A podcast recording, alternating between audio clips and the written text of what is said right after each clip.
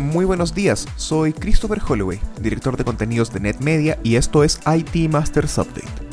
Cada lunes revisaremos en 5 minutos las noticias que más impacto tuvieron en el mundo IT en la última semana, para que comience su jornada mejor preparado.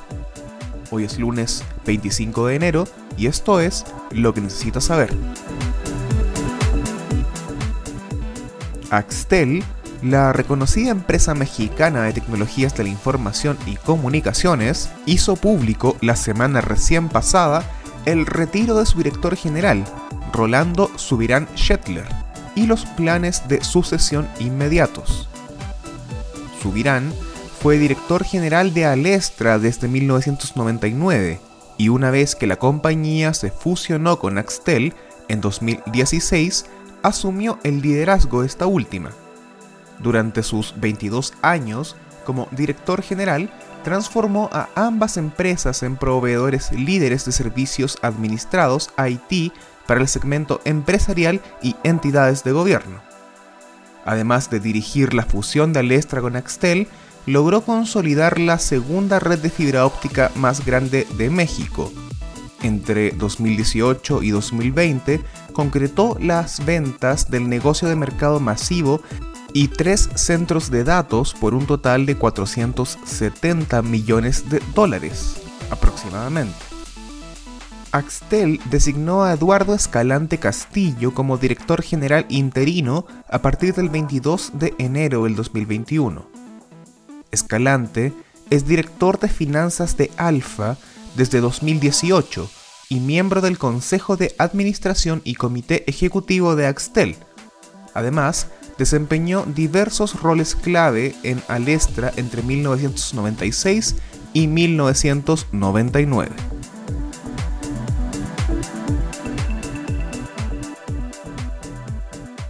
El presidente de Estados Unidos, Joe Biden, se encuentra en el proceso de contratar a un grupo de expertos en seguridad nacional con una amplia experiencia en amenazas cibernéticas. La intención de Biden es recuperarse de uno de los más grandes hackeos que el gobierno ha sufrido en su historia, que afectó a ocho agencias federales y a varias compañías y se atribuyó a espías rusos. Como bien alcanzamos a apreciar hace algunas semanas, la ciberseguridad fue dejada de lado por el expresidente republicano Donald Trump. Eliminó la posición de coordinador de ciberseguridad en la Casa Blanca, redujo el ala de ciberdiplomacia del Departamento de Estado y despidió al líder de ciberseguridad federal, Chris Krebs. Biden ya ha recibido elogios por sus rápidas decisiones en materia de ciberseguridad. El presidente debe abrir una oficina con foco en esta materia, que reportará a un director de ciberseguridad nacional.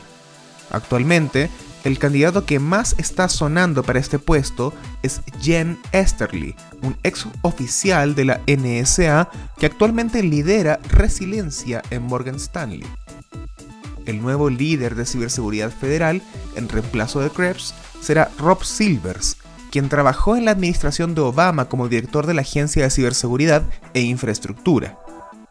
Mientras el Consejo de Seguridad Nacional incluirá cinco oficiales con amplia experiencia en ciberseguridad, como N. Neuberger y Michael Zulmeyer.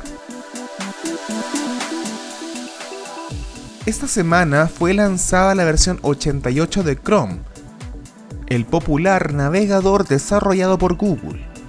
Además de incluir una serie de mejoras de seguridad y usabilidad, el software carece por primera vez de compatibilidad con Adobe Flash Player, poniendo fin oficial a una era de Internet. Desde el 31 de diciembre de 2020, Adobe dejó de dar soporte oficial a Flash, y desde el 12 de enero incluso comenzó a bloquear la reproducción de contenido en la herramienta. Google es uno de los últimos grandes navegadores que aún permitían contenido Flash. Tanto Safari como Firefox eliminaron la compatibilidad el año pasado, y se espera que Microsoft ponga el último clavo en el ataúd de Flash en la próxima actualización de Edge. La decisión de abandonar Flash se acordó entre los principales actores del mercado en 2017, cuando comenzó una migración progresiva hacia HTML5. Eso fue todo por esta semana. Les recordamos suscribirse a IT Masters Update en su servicio de noticias y podcast favorito.